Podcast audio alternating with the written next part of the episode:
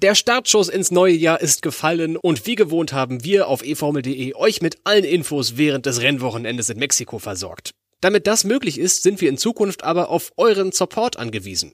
Das könnt ihr tun auf steadyhq.de-eformel.de. Vielen Dank für eure Unterstützung und viel Spaß mit der ersten EPRI-Analyse des neuen Jahres.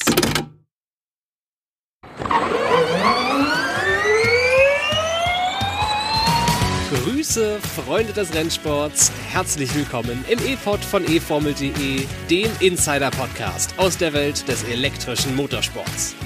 Der Mexico City E-Prix 2023 ist in the books und Jake Dennis war in Mittelamerika der große Dominator. Die vermeintlichen Favoriten von DS und Maserati mussten sich hingegen mit dem Mittelfeld zufrieden geben und Sorgen bereitet uns Robin Freins, der sich nach einem Unfall die Hand brach und noch in Mexiko operiert werden musste. Wie es dazu kam und noch viel mehr besprechen wir in dieser Episode. Mein Name ist Tobi Blum. Viel Spaß beim Hören. Und auch heute mit dabei am E-Pod-Mikrofon und zugeschaltet aus der Redaktion von eFormel.de ist unser Redakteur Tobi Wirz. Einen schönen guten Abend. Einen schönen guten Abend in die Runde. Ich freue mich, die Runde, die hier aus zwei Leuten besteht. Ist das eigentlich eine Runde schon oder ist das mehr so ein Duett. Ja, ich ich, ich glaube, mit zwei Punkten kriegt man keine Runde hin. Nee, da hast du durchaus recht. Aber ähm, es hat sich so eingebürgert. An die ja. HörerInnenrunde. Mein Gott. Ja, ja. Und da, von mir aus auch das. Da sind ja einige in der Runde, die dazu sitzen. Ab wie vielen äh, Menschen äh, ist eigentlich eine Runde voll? Also sind wir eigentlich wieder in der Kneipe? Wie viele Leute brauchst du für eine Runde? ich hätte gesagt vier oder fünf. Vier oder fünf, okay. Dann haben wir ja aber nie eine Runde, weil wenn wir hier in Vollstar E-Formel.de E-Pod-Mannschaft ver vertreten sind mit Timo Pape und Svenny König. Schönen Gruß an euch beide. Da, da haben wir ja auch noch keine ganze Runde. Vielleicht eine Viererrunde. Ist auch egal. Ich verliere mich wieder in Details. Tobi, hast du ein gutes Wochenende verbracht? Ja, definitiv. Ähm, die Saison ist losgegangen und wie jedes Mal natürlich äh, viel Zeit vor den Bildschirmen verbracht und äh, auch Wochenende vorbereitet und nachbereitet, wenig Schlaf bekommen, wie man das kennt von Rennwochenenden. Das ist du mit der auch? Zeitverschiebung so. Ja, ist bei mir genauso. Ja. Ich habe immer noch quadratische Augen und es wird ja nicht besser, indem ich jetzt hier Podcast mache.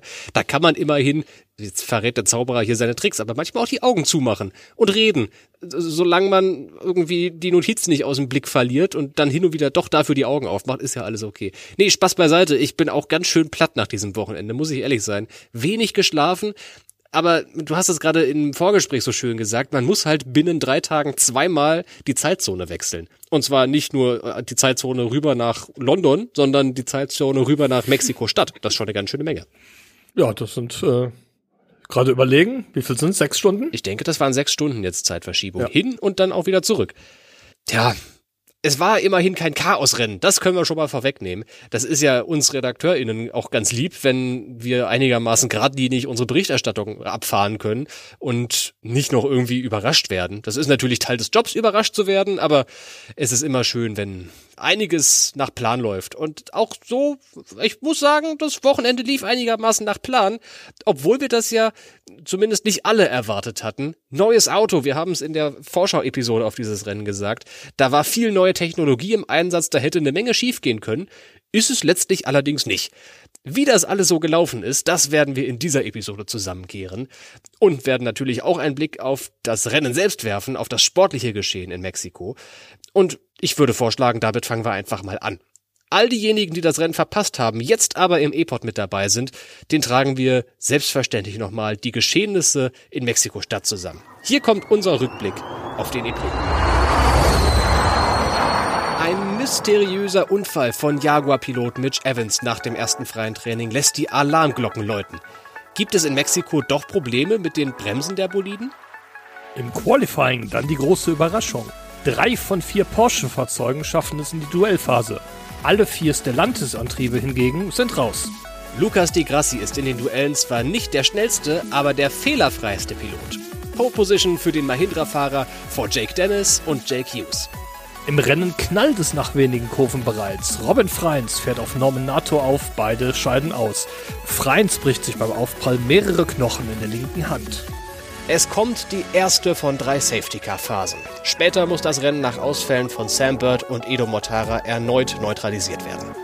Nach der Rennfreigabe zeigt sich dann, dass die Effizienz des Mahindra-Antriebs aktuell noch nicht auf Porsche-Niveau ist. Die Grassi muss zunächst Dennis und später auch Wehrlein ziehen lassen. Nur mit größten Mühen kann er sich gegen Jake Hughes im McLaren verteidigen, der in der letzten Runde jedoch einen Fehler macht. André Lotterer geht noch vorbei. Jake Dennis hingegen sichert sich mit einem riesigen Vorsprung einen souveränen Sieg vor Wehrlein und die Grassi. Dazu fährt der Andretti-Pilot auch noch die schnellste Rennrunde.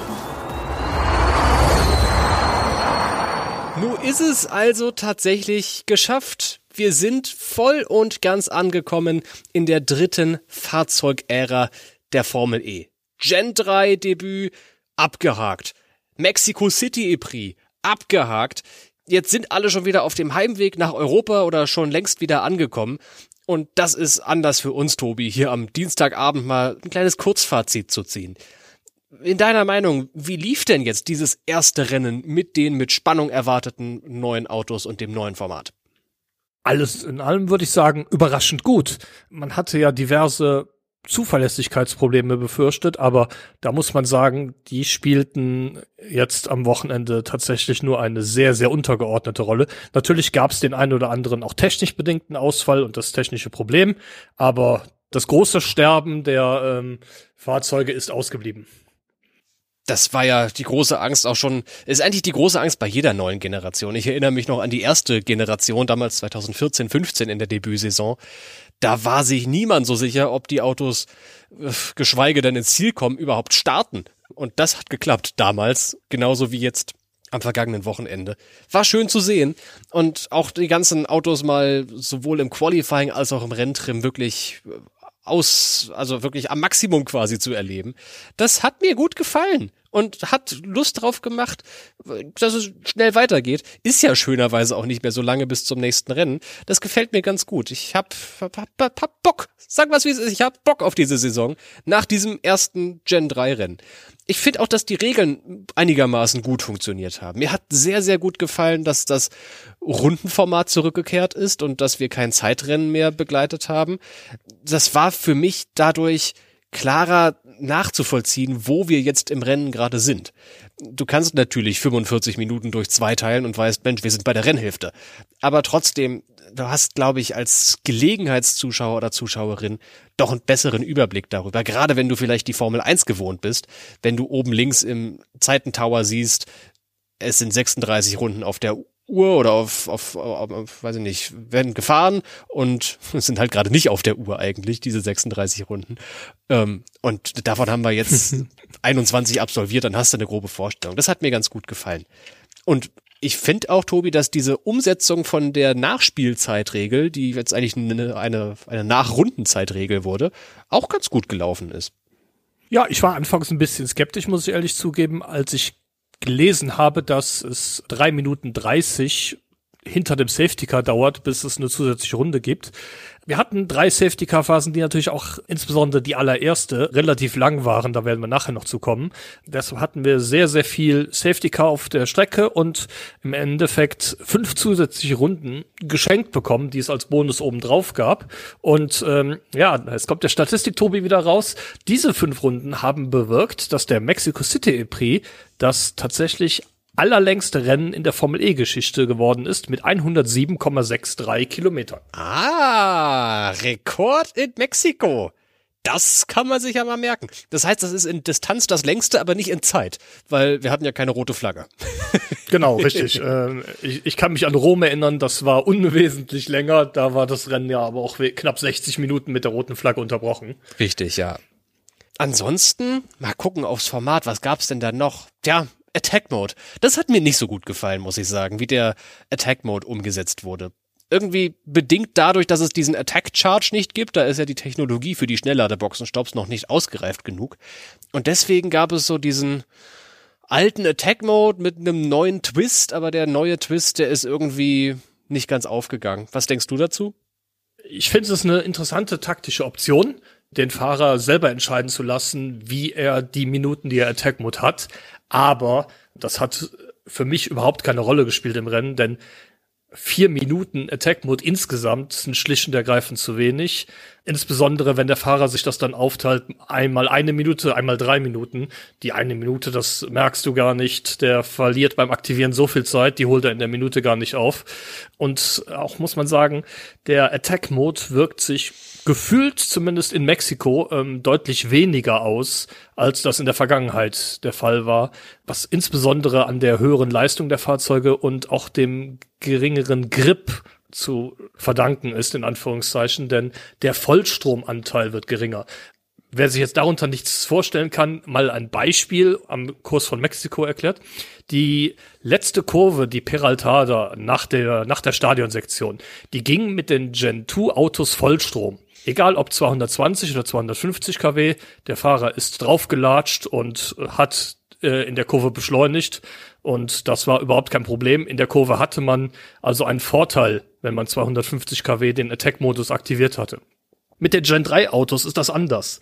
Da geht sie selbst im niedrigen Modus mit den 300 kW nicht Vollstrom. Deshalb hat man an der Stelle auch überhaupt keinen Vorteil, wenn man im Attack Mode ist. Das heißt, der Vorteil kommt tatsächlich erst auf der Geraden zu tragen. Und das ist aber auch so ziemlich die einzige Stelle auf der Strecke, äh, wo man lang genug mit mehr Leistung fahren kann, um ein Überholmanöver zu setzen. Die Gegengeraden, die wir in der Vergangenheit hier noch hatten, die relativ lange, die wurde in dieser Saison ja tatsächlich durch eine Schikane unterbrochen. Deshalb war da auch trotz Attack Mode nicht daran zu denken, einen Gegner überholen zu können die Schikane war ja da, um so ein bisschen mehr Gelegenheiten den Fahrern zu geben, um Energie rückzugewinnen. Und das ist auch noch ein Thema, was ich da so ein bisschen mit reinmischen wollen würde. Glaubst du, dass die Autos durch den Bedarf jetzt mehr Energie äh, zurückzugewinnen? Denn die Batterien sind nun mal kleiner oder haben weniger Kapazität als im letzten Jahr. Deswegen müssen die Fahrer halt mehr zurückgewinnen.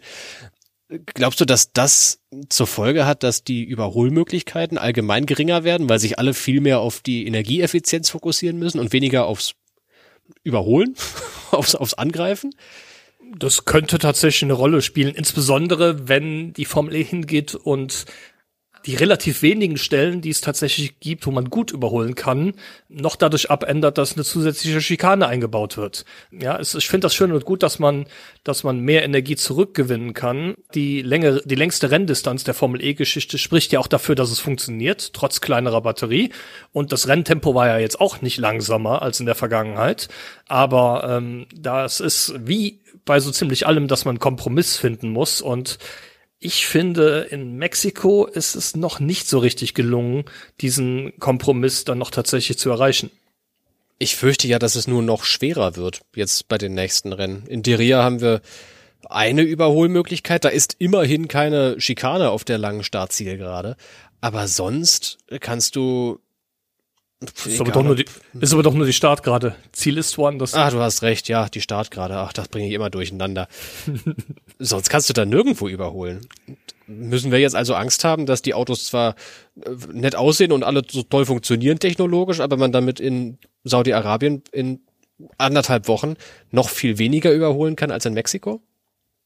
Das hängt natürlich auch davon ab, wie lang die Renndistanz ist und wie sehr die Piloten dazu gezwungen werden, Energie zu sparen. Wir wissen es ja aus der Vergangenheit, ähm, je weniger Energie eingespart werden muss, desto weniger Überholmanöver gibt es.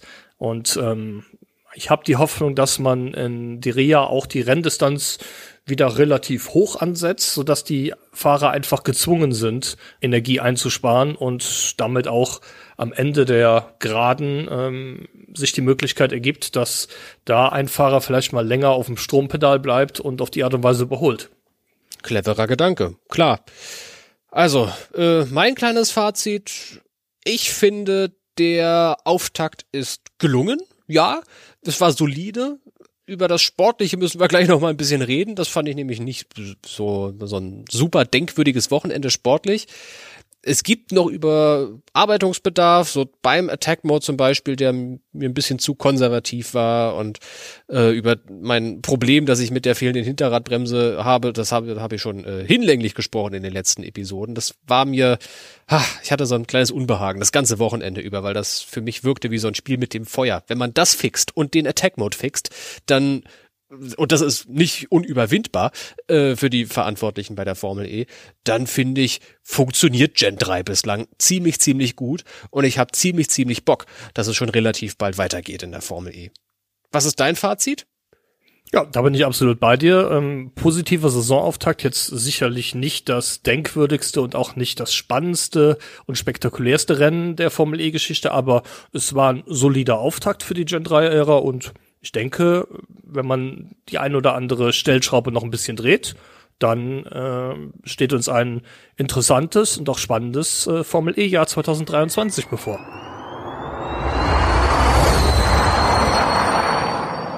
Zum Sport. Jetzt haben wir so viel philosophiert über das, ja, im gröbsten Sinne politische, äh, was da bei der Gen 3 so los gewesen ist beim ersten Rennen. Aber wir müssen natürlich, wir sind ja hier ein Sportpodcast, auch darüber reden, was die Fahrer und Teams und Hersteller alle so gemacht haben am letzten Wochenende.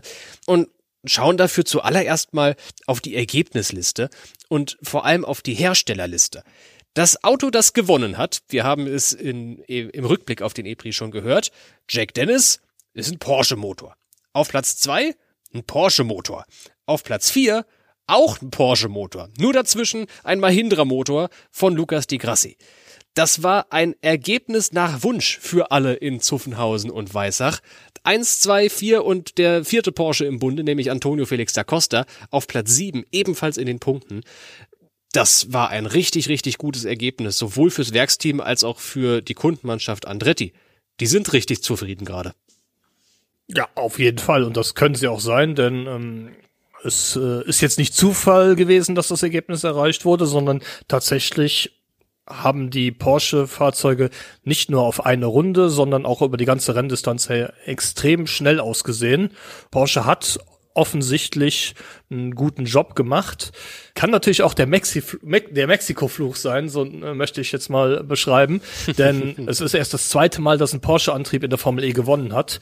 Zum zweiten Mal in Mexico City. Letztes Jahr hat ja Pascal Wehrlein da gewonnen. Mhm. Und ähm, zählt man die Disqualifikation von Pascal Wehrlein in Puebla im Jahr davor noch dazu, wo er ja das Rennen auch eigentlich gewonnen hätte, allerdings wegen einer wegen einem nicht deklarierten Reifensatz disqualifiziert wurde, ähm, dann wären es sogar drei Rennsiege und alle drei in Mexiko. Also das scheint äh, Porsche tatsächlich zu liegen.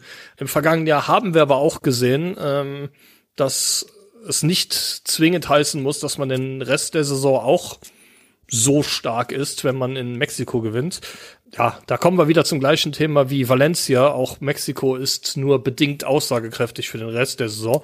Aber jetzt ging's wenigstens äh, im Vergleich zu Valencia mal um Punkte und da hat Porsche sowohl mit dem Werksteam als auch mit dem Kundenteam Andretti schon mal ordentlich abgeräumt. Ich würde sogar gar nicht so weit gehen und sagen, dass Mexiko nicht repräsentativ für die übliche restliche Saison ist. Denn wir haben ja einige äh, Straßenkurse, die keine wirklichen Straßenkurse sind. also zum Beispiel Portland oder sowas. Das ist schon ähnlich wie Mexiko, zumindest von der Beschaffenheit des Bodens. Das ist eine permanente Rennstrecke, die auch andere Rennautos benutzen können. Und die RIA ist jetzt auch nicht wirklich ein klassischer Straßenkurs, direkt das nächste Rennwochenende der Formel E ich will mal hier ein bisschen Pathos, also noch viel mehr Pathos als als ich sonst hier reinbringe, äh, reinbringen. Ähm, ist Porsche jetzt überraschend irgendwie Favorit durchgehend für Spitzenplätze oder ist es da noch viel zu früh für? Ich würde sagen, es ist dafür aktuell noch zu früh. Ich sag mal, das Ergebnis jetzt am Wochenende ähm, spricht nicht unbedingt dagegen. Und ähm, ja, was man zu Antonio Felix da Costa vielleicht noch sagen muss, der fällt vielleicht ein bisschen hinten ab mit Platz sieben als schlechtester Porsche-Fahrer. Aber der hatte natürlich auch sehr viel Pech. Er hat die Duellphase im Qualifying nur um zwei Tausendstel Sekunden verpasst und ähm, ist deshalb nur von Startplatz neun ins Rennen gegangen. Wenn er sich da für die Top 8 qualifiziert hätte, wäre da auch noch, noch mal mehr drin gewesen und wir hätten vielleicht die totale Porsche-Dominanz gesehen, dieser Wochenende. Aber es ist natürlich auch die Formel E, da kann ganz schnell ganz, ganz viel passieren und ähm, ja, es, ist, es sieht auf jeden Fall ganz gut aus für Porsche und wie du auch schon sagst, Portland ist eine Strecke, ja, wo ich ähm, auch die Charakteristik ähnlich sehe wie in Mexiko. Aber wir haben natürlich auch ein paar andere äh, Kurse im Rennkalender, die eine ganz, ganz andere Charakteristik aufweisen, die ähm, sehr, sehr viele Unebenheiten beispielsweise haben. Wir haben zum Beispiel wieder einen Doubleheader in Berlin, der auf einem ganz, ganz anderen Bodenbelag ausgetragen wird. Mhm. Und das alles spielt natürlich auch eine Rolle. Wir hatten jetzt in Mexiko zum Beispiel keine einzige 90-Grad-Kurve. Es gibt äh, zum Beispiel die, das, die Rennen in Rom, wo der Kurs zu 75 Prozent aus 90 Grad Kurven besteht. Man, man kann so wenig äh, voraussagen, wie man nach Valencia voraussagen konnte, glaube ich. Also es ist Kaffeesatzleserei, würde ich an der Stelle sagen. Aber das macht doch so viel Spaß, im Kaffeesatz zu lesen, Dobi wenn man die Punkte der Formel E-Hersteller zusammenrechnet, kommt man auch auf ein ziemlich nicht überraschendes Ergebnis, aber beeindruckendes Ergebnis. Ihr könnt euch diese Tabelle mal ansehen auf unserem Instagram-Kanal. Instagram slash eformel.de ohne Bindestrich und Punkt. Da haben wir mal zusammengezählt, was Porsche plus Andretti so gesammelt haben und was alle anderen Werksteams plus ihre Kundenteams so gesammelt haben. Und Porsche hat mal ebenso über dreimal mehr Punkte als der nächstbeste Hersteller, nämlich Mahindra, die mit Lukas Di Grassis zweitem Platz 18 Punkte gesammelt haben. Abt hat keine Zähler Dritten gesammelt. Platz. Dritte, äh, pardon, du hast, hast vollkommen recht. Äh, 15 Punkte plus drei Pole Position Punkte. Da habe ich mich gerade äh, napsen lassen und verlocken. Ähm, Jaguar steht bei 14, Nissan bei 10, über DS über die müssen wir auch gleich nochmal reden. Ähm, Porsche sieht richtig gut aus nach dem ersten Wochenende. 62 Zähler haben sie gemeinsam mit Andretti gesammelt. Das ist mal eine ordentliche Hausnummer. Und logischerweise führt Porsche äh, zusammen mit Andretti dann auch die Teamwertung äh, an. Das äh, sieht sehr, sehr gut aus. Also Andretti führt vor Porsche, das äh, sollte man wahrscheinlich noch hinzufügen. Äh, das sieht sehr, sehr gut aus. Zumindest nach dem ersten Rennwochenende. Aber wie so häufig, wir sind hier im Motorsport immer noch Freunde. Da kann sich sehr schnell sehr viel verändern. Wir behalten das natürlich im Blick beim nächsten Mal in Saudi-Arabien. Schauen vorerst aber mal tatsächlich auf DS. Die wirkten ja nach dem Valencia Vorsaisontest, als wären sie die haushohen Favoriten vor diesem Saisonstart. Und dann lief jetzt zumindest mit Blick auf die reinen Ergebnisse in Mexiko mal gar nichts zusammen, oder? Ja, das ist ähm, ein bisschen, ein bisschen enttäuschend nach dem, was man in Valencia gesehen hat. Das ist, wenn man es positiv ausdrücken will, sagt man Mittelmaß. Zumindest was, was die Ergebnisse angeht. Also wir haben am Ende einen Ausfall äh, bei den Stellant Stellantis-Antrieben, sage ich jetzt mal, DS und Maserati fahren ja mit dem identischen Antrieb und die drei Fahrzeuge, die ins Ziel kamen, waren auf den Positionen 10, 11 und 12, also tatsächlich äh, genau in der Mitte. Angedeutet hatte sich das vorher schon, also im Qualifying waren die Autos alle nicht schnell genug, da war Jean-Eric Verne tatsächlich der Beste mit Startplatz 11. Sein Teamkollege Stoffel Van Dorne war 14. mit der Nummer 1. Die beiden Maseratis tatsächlich nur auf Position 16 und 17. Im Rennen muss man sagen, war die Pace etwas besser. Die konnten sich alle ein bisschen, bisschen nach vorne schieben. Ähm, Motara ist dann na, nach einem, vom, nach einem Fahrfehler mutmaßlich ausgeschieden. Es sah ein bisschen seltsam aus, weil tatsächlich mitten in der Kurve die Hinterachse auf einmal blockiert hat und ähm, er sich da gedreht hat und rückwärts in die Tech-Pro-Barriere eingeschlagen ist. Ja, die Echt? anderen. Ja. Also technisch blockiert? Ich Weiß ich nicht. Kann die, mitten in der Kurve dreht er sich auf einmal. Mit einem blockierten Hintenrad. Okay, ich, also blockiertes Hinterrad habe ich nicht gesehen. Ich habe nur gesehen, dass er, also dass er sich gedreht hat, aber das könnte auch war zu viel Schwung gewesen sein. Okay, wird mich, äh, wie gesagt, äh, kann natürlich sein, will ich an der Stelle jetzt nicht, nicht ausschließen, aber für mich sah es tatsächlich eher nach irgendwas Technischem aus, weil, wie gesagt, in die, ganz normal in die, in die, in die Kurve eingelenkt hat und auch auf, auf einer ganz normalen Kurvenfahrt war und dann auf einmal mitten in der Kurve auf einmal mhm. das Heck rumkommt und er dann, dann rückwärts in die, in die Wand dann einschlägt. Ähm, wie gesagt, Fahrfehler oder technisch bedingt wurde nicht offiziell kommuniziert, könnte aus meiner Sicht beides möglich sein. Obwohl Fahrfehler würde ich, würde ich an der Stelle sehr seltsam finden, so wie das aussah. Gut, lange Rede, kurzer Sinn. Motara raus aus dem Rennen. Jean-Eric Verne als äh, bester DS-Fahrer dann auf Punktekurs, hatte aber dann eine unliebsame, einen unliebsamen Kontakt mit Sascha Finistras, Nissan und äh, auf der letzten Runde dann auch noch ein, ein Batterieproblem, wodurch er noch ein paar Positionen verloren hat. Hat sich wohl so geäußert, dass es für ihn so aussah, ob dass die Batterie wohl leer gewesen ist, obwohl laut Anzeige noch zwei Prozent Energie vorhanden waren. Klingt nach einem seltsamen Problem. Ja, könnte das vielleicht eine erste ja. Kinderkrankheit sein. Und, und, und genau ja. so eine Kinderkrankheit, das fällt mir nur gerade spontan ein, hatte, da bin ich mir sehr, sehr sicher, Sergio Sette Camara schon mal. Im Penske-Vorgängerteam Dragon. Der hat nämlich, glaube ich mal. Hast recht, ja, genau. Ja. Ich erinnere mich auch, ja, richtig, genau. Der, also der, der, der, der, auf, der, auf, der auf richtig, der richtig gut unterwegs war. Ich glaube, in London war's. Ja, London, New York, ja. irgendwie sowas. Du hast recht. Entweder London, glaub, London, oder New York, genau. Ich glaube London. Ich ja, meine, gut, er, er war, Penske macht genau. ja technisch jetzt nichts mehr an diesem Antriebsstrang, äh, anders als damals bei Dragon. Aber das ist kurios, dass es das gleiche Team ist. ja, und es äußerte sich auch ähnlich, ja, dass ähm, Sette Kamara damals einen falschen Energiestand im Auto angezeigt bekam, während äh, im Weltsignal ja das der richtige Energiestand zu sehen war und auf einmal ähm, ja mitten in der letzten Runde äh, war der Akku leer. Ja. Und äh, er hatte so viel, so viel Platz nach hinten, dass er, wenn er das bisschen vorher gewusst hätte, lockerte hätte Tempo rausnehmen können und dann Punkte geholt hätte. Und so ist er tatsächlich in der letzten Runde ausgefallen. Aber jetzt, wo du es sagst, ist es dasselbe Team, natürlich. Ja. Äh, bin ich jetzt gar nicht drauf gekommen, aber ja, jetzt, wo du es sagst, äh, ich, habe das Bild auch vor mir. Kurve 21 stand der dann da. Hm. Verrückt. Tja, ja. kurios auf jeden Fall da. Ich, ich kann mich auch äh, an seine Aussage im Anschluss erinnern. Was, was hat er denn gesagt? Wie, wir sehen aus wie Clowns. Stimmt, stimmt, das war das. Ah. Aber hier genau gut eine Detektivarbeit zusammengeschustert. Äh, soll allerdings nicht heißen, dass äh, ich nahelegen möchte, dass Penske da dran irgendwie Schuld hat. Das ist schon softwareseitig eigentlich DS-Verantwortung, dass der Fahrer die richtigen Energiestände übermittelt bekommt und nicht das operative Team ja, wie gesagt, ähm, Jeff ist auf jeden Fall dann, obwohl er auf Punktekurs war, in der letzten Runde noch aus den Punkten rausgefallen. Und ähm, ja, äh, auch für, für den zweimaligen Formel E-Champion eine Woche, ein Saisonauftakt zum Vergessen eigentlich. Ja.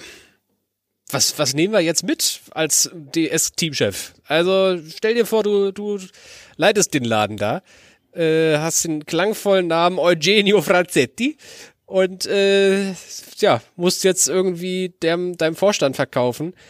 Morgen, Montag früh, äh, Mittwoch früh ist Sitzung. Du musst erklären, woran hat er gelegen. Und vor allem, wie geht es beim nächsten Mal besser?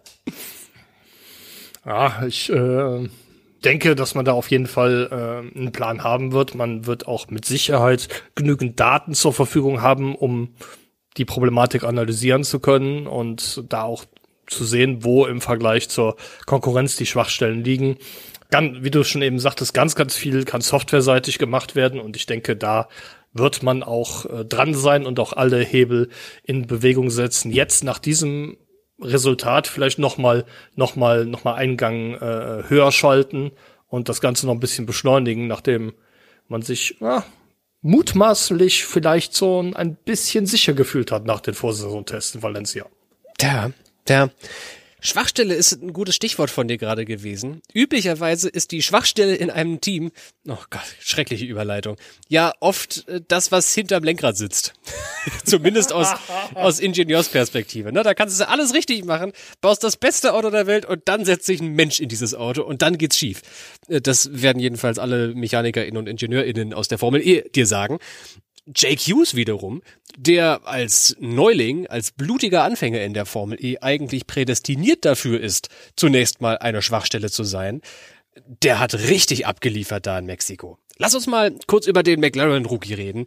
Der war neu im Team, hat sich in den letzten Jahren vorbereitet hinter den Kulissen von Nio 333 und Venturi, inzwischen MSG und Mercedes war da Ersatzfahrer im letzten Jahr. Jetzt sein großer erster Auftritt im Stammcockpit und der hat da einen äh, rausgehauen. Ich komme schon wieder in Wallungen hier.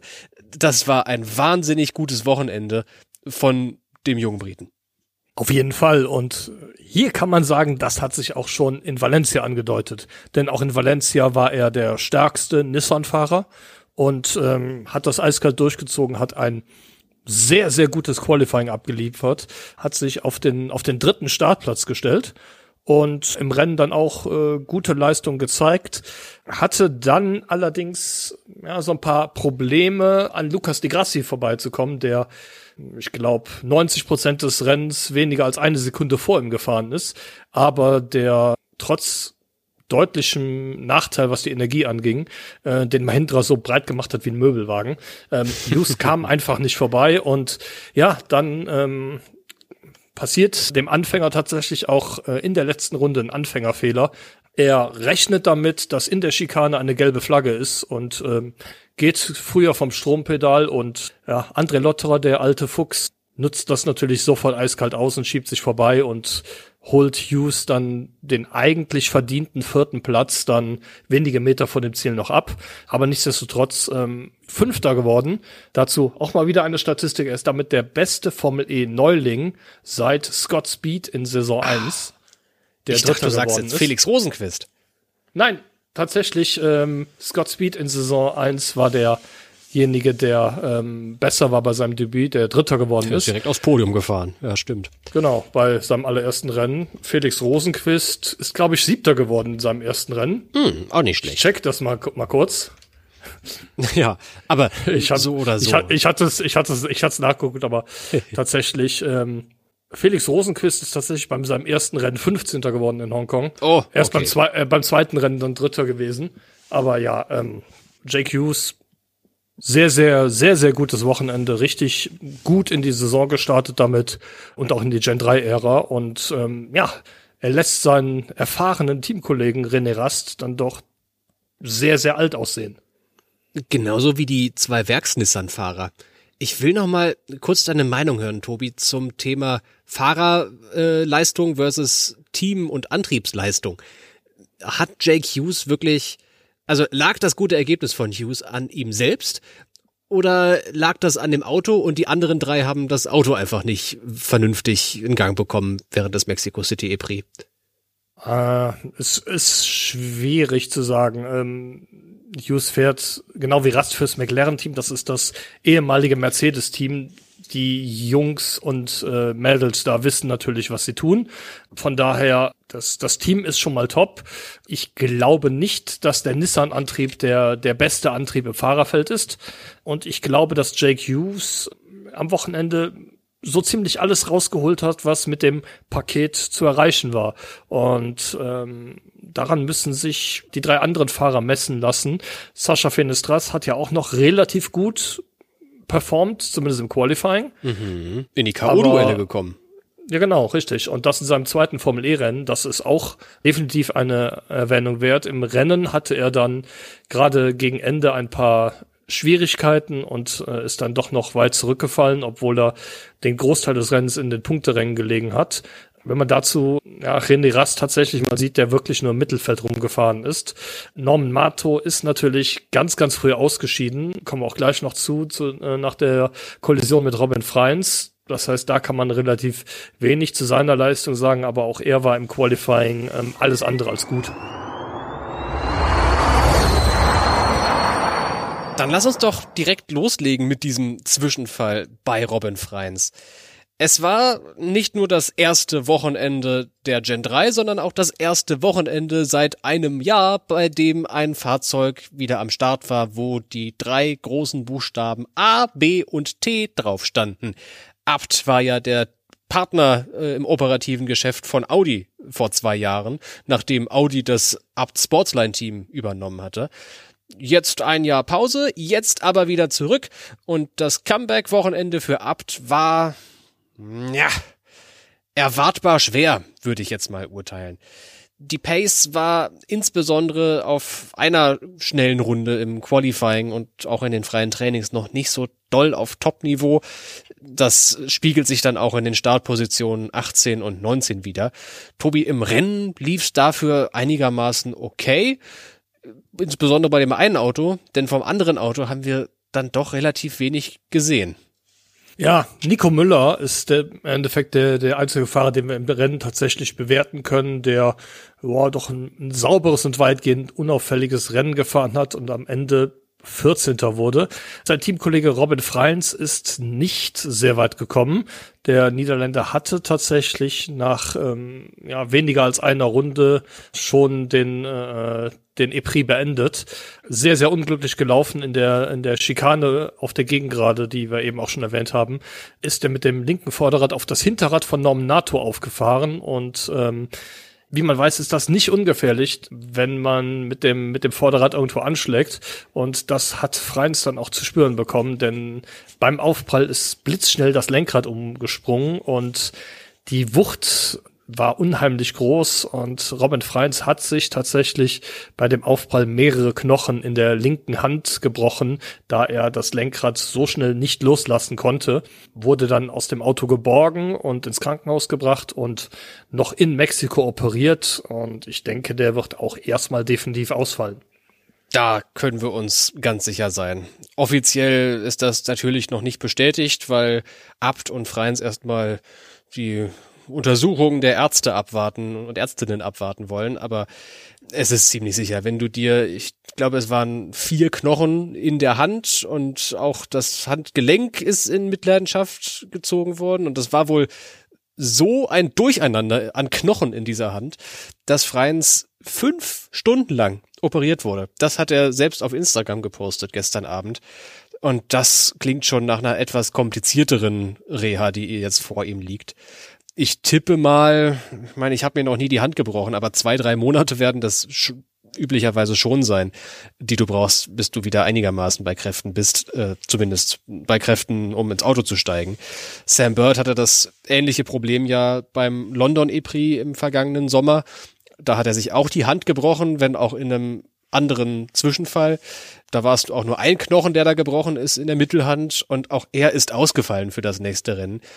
Und dieses nächste Rennen, das Saisonfinale in Seoul, war dann doch nochmal einige Wochen nach dem London E-Prix. Also wir können eigentlich schon uns festlegen, Freins wird beim nächsten Mal in Saudi-Arabien nicht hinter dem Lenkrad des Abt-Autos setzen. Sein Ersatz ist noch nicht klar. Da gibt's ein paar Kandidaten, aber zu gegebener Zeit werden wir auch davon erfahren, wer in diesem Auto neben Nico Müller sitzt. Das ist allerdings auch alles zweitrangig im Moment. Hauptsache Robin Freins wird erstmal wieder einigermaßen heil. Es geht ihm gut, er ist guten Mutes und auch auf dem Heimweg wieder nach Europa, ähm, so wie ich das mitbekommen habe, war die Hoffnung, dass er am heutigen Aufnahmedienstag fliegt. Vielleicht ist er also, wenn ihr diese Episode hört, schon wieder zu Hause bei sich in Maastricht angekommen. Wir wollen es hoffen und wünschen gute Besserung, Robin. Mein Gott, das, das ist so ein Charakter, der wird uns ganz schön fehlen die nächsten Wochen, denn der bringt immer so schön viel Leben ins Paddock. Gute Besserung, Robin.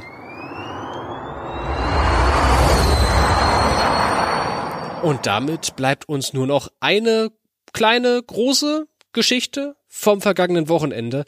Ich will noch mal mit dir, Tobi, über das Team Jaguar TCS Racing reden. Die haben wie eh und je Ambitionen auf den Titel. Ist ja klar. Ein riesengroßer Hersteller mit riesengroßem Budget und riesengroßen Fahrertalenten, die riesengroße Hoffnungen haben, jetzt diese neue Technologie Gen 3 endlich auszunutzen und zuzuschlagen und in den Titelkampf einzugreifen. Aber ganz im Ernst, das, was Jaguar da auf der Strecke in Mexiko gezeigt hat, das ist alles andere als, stimmt mich alles andere als zuversichtlich mit Blick auf ein, eine Titelkampagne. Das auf jeden Fall.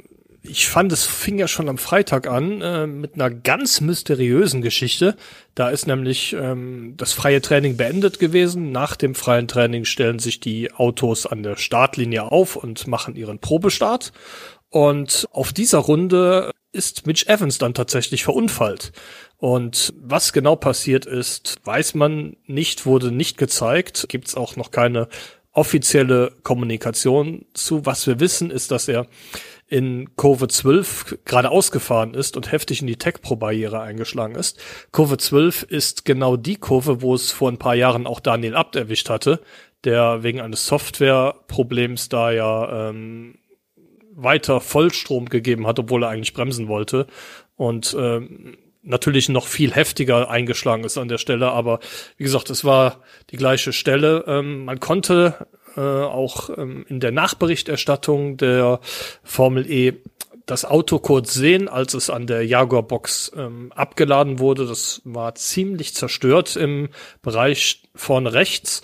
Jetzt nicht ganz so heftig wie das Auto von Sebastian Buemi bei den äh, Testfahrten.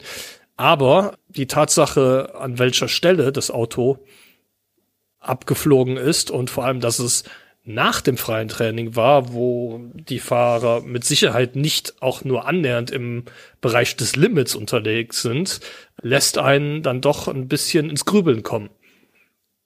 Durchaus, ja. Jaguar hat danach die ganze Nacht durchgearbeitet, um das Problem zu identifizieren und überhaupt erstmal das Auto zusammenzubauen. Denn am frühen Samstagmorgen mexikanischer Zeit ging es ja schon los. Momentan gehen wir davon aus, dass es wohl irgendwas im Inverter war, wenngleich Jaguar zunächst mal bekannt gegeben hat, dass es sich um ein Nicht-Hersteller-Bauteil handelte. Was auch immer das im Inverter sein soll. Es ist ein kleines Mysterium. Äh, hast du gerade eingangs schon ganz gut formuliert, äh, dieser Unfall. Es ging für Jaguar dann natürlich aber auch nicht gut weiter. Ne? Die hatten einerseits durch diesen Unfall von Evans, aber andererseits auch durch den Unfall von äh, Sebastian Buemi im Kundenjaguar von Envision während der Vorsaison-Testfahrten in Spanien ein paar Software-Updates mit an die Strecke gebracht. Und genau dieses Software-Updates oder vielmehr ein Fehler bei diesen Software-Updates könnte hinter einem Zwischenfall am Samstag bei Sam Bird liegen der dann im zweiten freien Training mal kurz liegen geblieben ist, mit einem Problem der elektronischen Kontrolleinheit, ECU heißt das. Hat das Auto wieder neu starten können, aber das hat Trainingszeit gekostet und sowieso war die Stimmung in der Jaguar Garage nach dem Evans-Unfall ein bisschen im Keller. Da überrascht es auch nicht doll, dass das Ergebnis des Qualifyings dann nicht so herausragend war, wie sich die Truppe das erhofft hatte. Startplatz 10 für Evans und ganz bitter war es für Sam Bird. Startplatz 21 für den Briten. When it rains, it pours, sagt der Engländer. Ne? Wenn es regnet, dann schüttet ja. es. Das lässt sich nicht gut übersetzen, aber boah, kein guter Start für ihn. Ja, und äh, das ging dann auch leider so weiter. Äh, Sam Bird ist ganze fünf Runden weit bekommen und dann musste er das Auto abstellen, Per Funk sagte es wären äh, defekte Antriebswelle gewesen. Jaguar hat nach dem Rennen kommuniziert, dass es ein, wie bei Evans, ein, ein Nicht-Hersteller-Teil des äh, Formel-E-Fahrzeuges gewesen sei, das kaputt gegangen ist. Das ist natürlich äh, alles andere als ein guter Saisonstart. Ähm, Mitch Evans ähm, ist von Platz 10 aus ja zumindest noch ein bisschen nach vorne bekommen, hat dann unter anderem von Problemen von Sascha Fenestras profitiert und ist am Ende Achter geworden hat, zumindest noch vier Zähler mitgenommen, aber ich glaube, das ist äh, alles andere als zufriedenstellend für Jaguar. Vor allem im Hinblick darauf, dass es das Kundenteam Envision ja offensichtlich auch viel, viel besser gemacht hat. Denn Sebastian Buemi, der vor der Saison von Nissan damals noch Nissan Edams, äh, mittlerweile ja nur noch Nissan, zu Envision gewechselt ist, der findet ja nach einigen Jahren tristen Mittelfelddaseins äh, wieder zu alter Form zurück und hat am Ende mit nur geringem Rückstand auf Platz drei, Platz sechs belegt. Nick Cassidy ist Neunter geworden, damit ebenfalls in den Punkten gewesen. Da ist, glaube ich, ähm, bei Jaguar die ach, Zufriedenheit aktuell noch überschaubar. Ich freue mich, und das, um hier nochmal eine gute Note mit reinzubringen, aber sehr für Boemi das war, glaube ich, eine Wohltat für alle, die uns hier gerade aus der Schweiz zuhören oder auch die sonst irgendwie Sebastian Buemis Formel E-Karriere beobachtet haben. Du hast die schweren Jahre bei Nissan Edams gerade schon angeschnitten.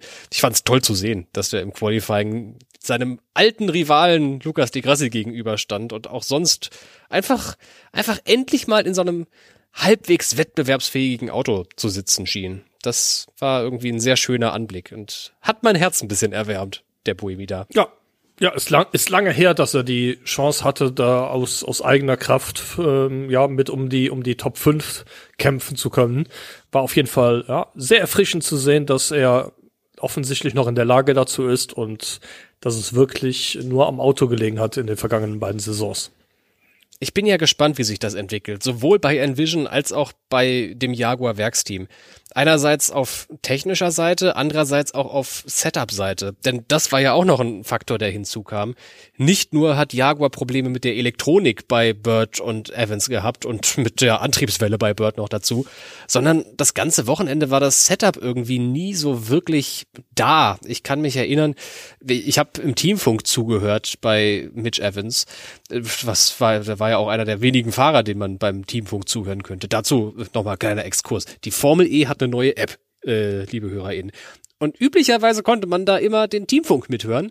Diese Funktion schien komplett entfernt worden zu sein vor dem Wochenende. Und dann dachte ich, ja, das ist jetzt Quark für meinen Ticker. Da schreibe ich immer sehr gerne Informationen raus, weil es einfach einen schönen Mehrwert für euch LeserInnen hat. Dann startete die Session und ich stellte fest, oh, plötzlich äh, kann man den Teamfunk doch mithören. Denn, und, aber das auch nur während eine Session läuft. Da gibt es einen Knopf, wo steht dann live und dann kannst du auch Teamfunk an, anwählen. Das war das erste Problem. Und das zweite Problem war, dass äh, der Teamfunk total falsch geroutet war. Du konntest eigentlich nur Nico Müller und Mitch Evans hören während des Rennens und Edo Mortara. Und den Rest, also ich habe keine Ahnung, ob René Rast jemals in sein Teamfunk gesprochen hat während des Wochenendes. Ich habe schlichtweg nicht mitbekommen. Dafür habe ich umso mehr bei Mitch Evans mitgehört und der hat sich tierisch aufgeregt während des Qualifyings über das Setup. Er hat unter anderem gesagt, dass er mit den Reifen nicht klarkommt. Es ist ja eine neue Mischung von Hankook und die scheint er gar nicht während der freien Trainingssessions in den Griff bekommen zu haben. Er sagte, ich, ich kann Runde um Runde fahren, aber werde nicht besser, weil die Reifen einfach zu heiß sind und egal was ich tue, wir sind viel zu hart mit den Reifen. Und das führte dann eben letztlich dazu, dass er die Duellphase des Qualifyings verpasst hatte, auch wenn es nur ein knappes Verpassen war, eine halbe Zehntelsekunde. Aber das stimmte mich auch nicht optimistisch. Jetzt kommen wir beim nächsten Rennen mit dem Formel E-Tross angereist nach Saudi-Arabien nochmal eine ganz neue Strecke, da kann das Setup nochmal ganz neu gefunden werden. Aber das ist so ein bisschen das Salz in der ohnehin versalzenen Suppe, dass auch die Setup-Findung bei Jaguar nicht gestimmt hat. Wo geht die Reise denn jetzt hin für die Raubkatze, Tobi? Die Frage habe ich ja. dir bei Porsche vorhin schon gestellt. Kann sich Jaguar von diesem Rückschlag des ersten Rennens erholen? Da gehe ich fest von aus, zumal wir ja gesehen haben, auch in der vergangenen Saison, ja, äh, mit dem Gen 2 Auto, dass ähm, auf den Kursen, die ja gerade nicht Mexiko sind, also insbesondere Rom und andere Kurse, die überwiegend aus 90-Grad-Kurven bestehen, der Jaguar-Antrieb ja ähm, in der Vergangenheit super funktioniert hat. Und ich glaube, das ist das, worauf man bei Jaguar tatsächlich die Hoffnung setzt, dass äh, auf den klassischen Formel E-Strecken die das Kräfteverhältnis wieder ganz, ganz anders aussehen wird. Und ich glaube, da können sie auch zurecht hoffen.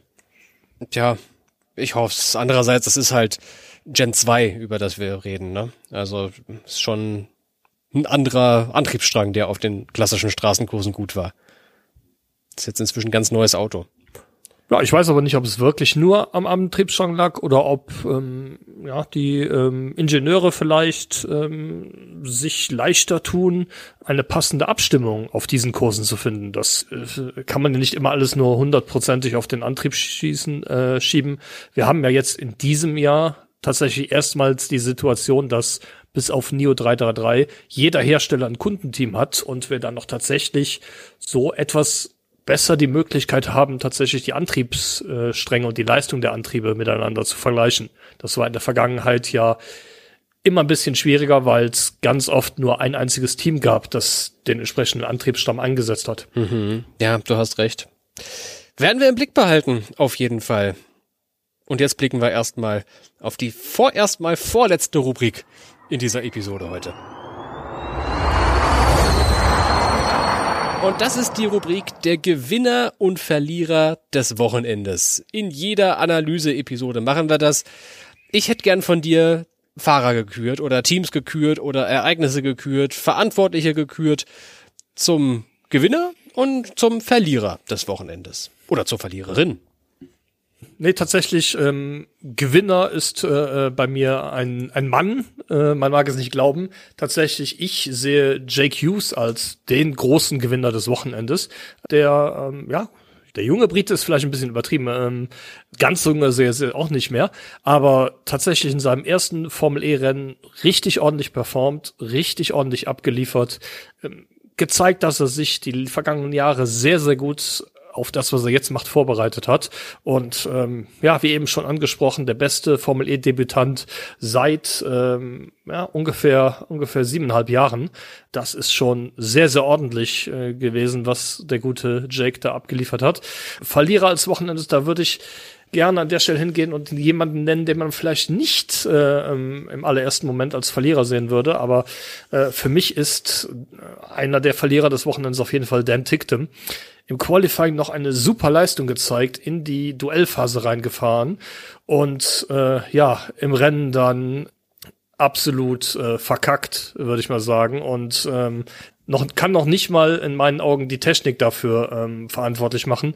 Der gute Dan hat auf dem äh, Weg vom Dummy Grid in die Startaufstellung, das sind 30 Meter, die man da vorwärts fährt, tatsächlich zu viel Leistung benutzt ja, und ähm, wie das passieren kann, ist mir ein absolutes Rätsel.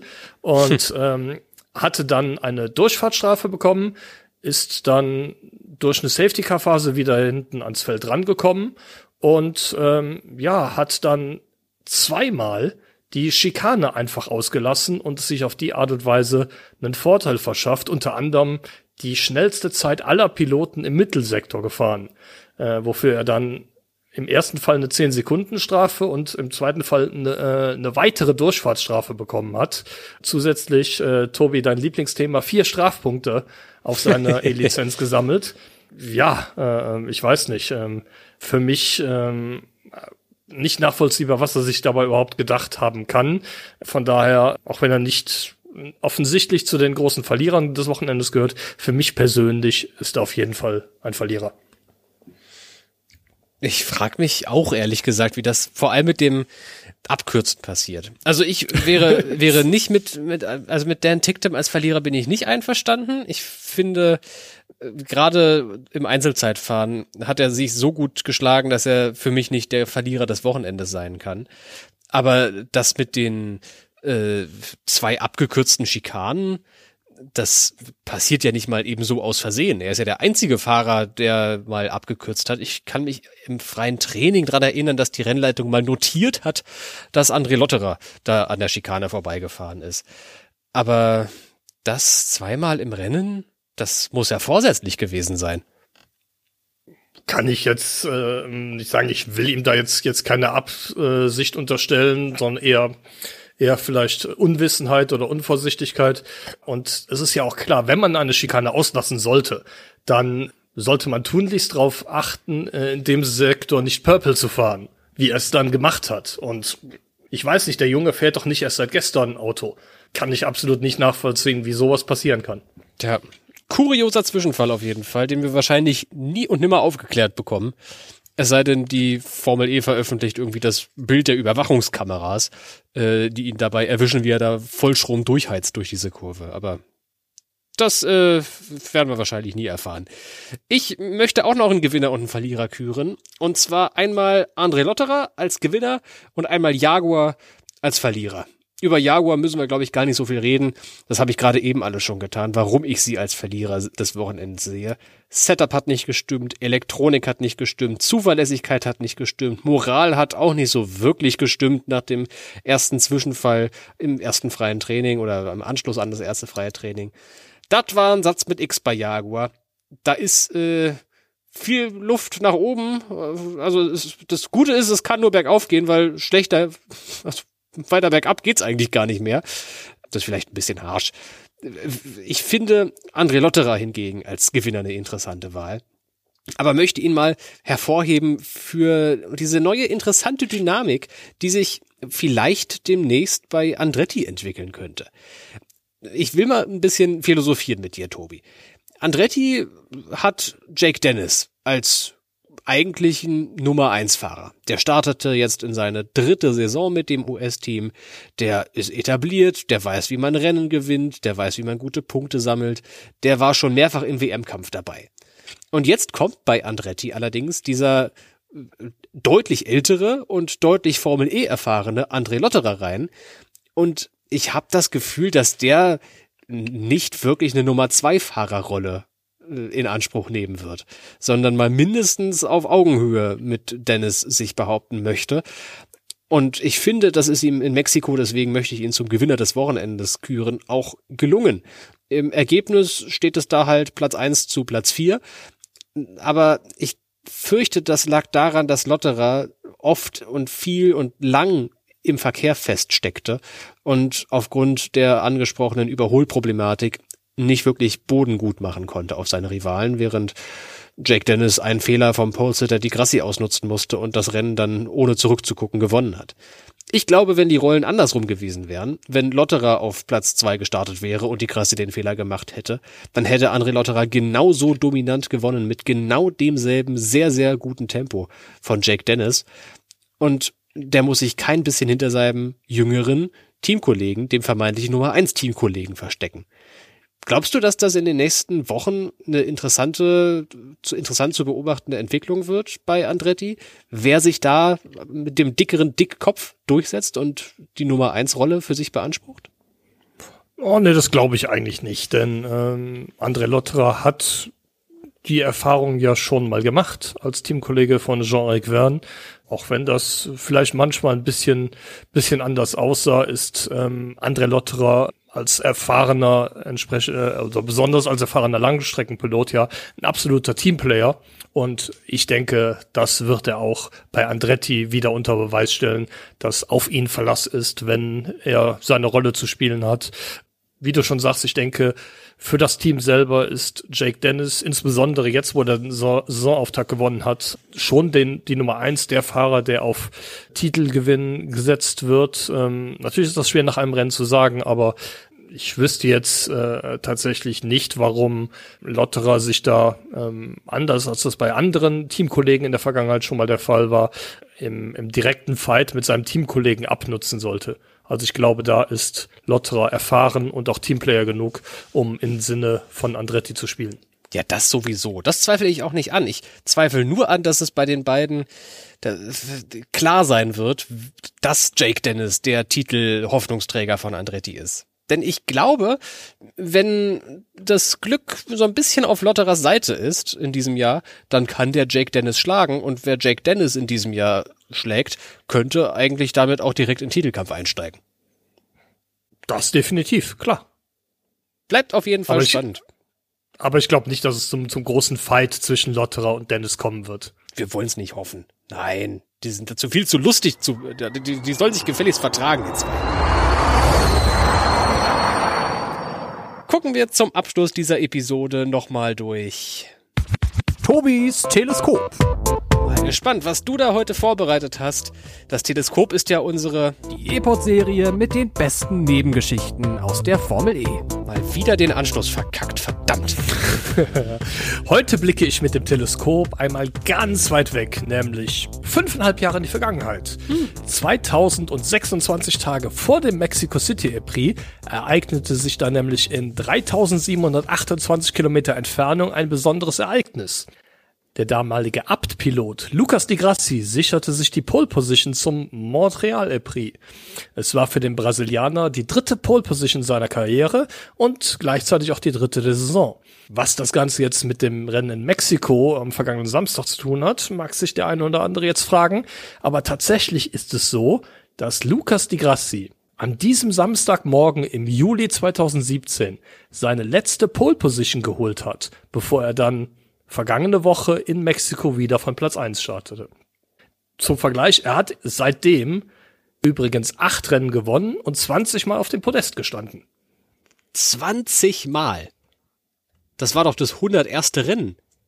Alter, ist da seit, seitdem viel passiert. Und äh, es war das 40. Mal insgesamt, dass De Rassi auf dem Podest stand. Und wie texten wir die Grassi jetzt aus dieser Pole Position äh, einen, einen Titelfavoritenstatus an? Mhm. Das letzte Mal, als Lukas Di Grassi auf der Pole Position stand in einer Saison, wurde er Champion. So vielleicht. Ich hätte, ich hätte jetzt gesagt, jedes Mal, wenn Lukas Di Grassi ein Rennen von der Pole Position startete, wurde er anschließend Champion. Jedes Mal? Er hat dreimal auf der Pole gestanden bislang. Oder vor Mexiko und dreimal in Saison 3. Ah, okay. Ja, dann jedes Mal. Ja, es war Montreal, es war Berlin und die dritte Pole Position Äh, Habe ich jetzt vergessen. ist, äh, wo stand die Grassi denn mal auf Pole? Ja, das äh, kannst du nachreichen bis zum nächsten Epon. Man braucht immer ein bisschen Also, Cliffhanger. In, in, in Berlin war es definitiv, das weiß ich, aber Buenos Aires, in Buenos Aires, genau. Oh, ich er am wollte doch. Cliffhanger. Oh Mann. Na gut, dann halt kein Cliffhanger. Wissen wir halt alle Bescheid, dass er in Buenos Aires auf der Pole Position stand. Spannender Fakt auf jeden Fall. Äh, halten wir im Blick. Ich wage aber zu bezweifeln, dass die Grassi in diesem Jahr immer so weit vorn landen wird. Denn wenn ich mir das Tempo von den anderen Mahindra-Autos angucke, dann war das wohl eher die Ausnahme der Regel. Mahindra sehe ich ehrlich gesagt nicht als Titelanwärter-Team. Nee, ich glaube, die müssen insbesondere bei der Rennpace noch einiges nachlegen. Und ja, die Grassi war ja auch nicht im Qualifying der schnellste. Äh, wir hatten es ja in der Einführung schon, schon erwähnt. Er ist nur derjenige, der in den Duellen die wenigsten Fehler gemacht hat. Und deshalb dann tatsächlich die Pole Position auch erringen konnte, nachdem Jake Dennis sich ja mal ganz, ganz ordentlich verfahren hat in seiner Runde. Merkst du, Tobi, wir haben nach diesem Saisonstart, von dem wir uns so viele Antworten zum Gen 3 Auto erft haben, viel mehr Fragen als Antworten. Ja, Es bleibt einfach spannend, ihr Lieben. Bleibt unbedingt dran in den nächsten Wochen. Sowohl an der Formel E als auch am E-Pod, als auch an eformel.de. Da werdet ihr selbstverständlich in den nächsten Tagen noch mit äh, der gewohnten Portion Nachlese versorgt zum Mexiko-Rennen. Aber dann richtet sich unser Blick selbstverständlich auch relativ bald schon nach Saudi-Arabien. Denn da ist ja am übernächsten Wochenende schon das nächste Rennen, sogar die nächsten zwei Rennen geplant. Gleich ein Doubleheader. Freitag, Samstag, was ist das? Der 27., 28. Januar. Da geht's dann schon wieder weiter. Ich hab richtig Bock. Auf jeden Fall. Kann losgehen. Nächstes Mal findet ihr im E-Pod-Feed dann schon die Vorschau auf dieses Rennen. Jetzt sagen wir erstmal Danke für eure Aufmerksamkeit und dir danke, Tobi, für deine Zeit heute. Hast du noch irgendwelche letzten Worte, die du loswerden möchtest? Nein. Nein. Und kurz und wie simpel. Schönen Feierabend dir. Ciao. Tschüss.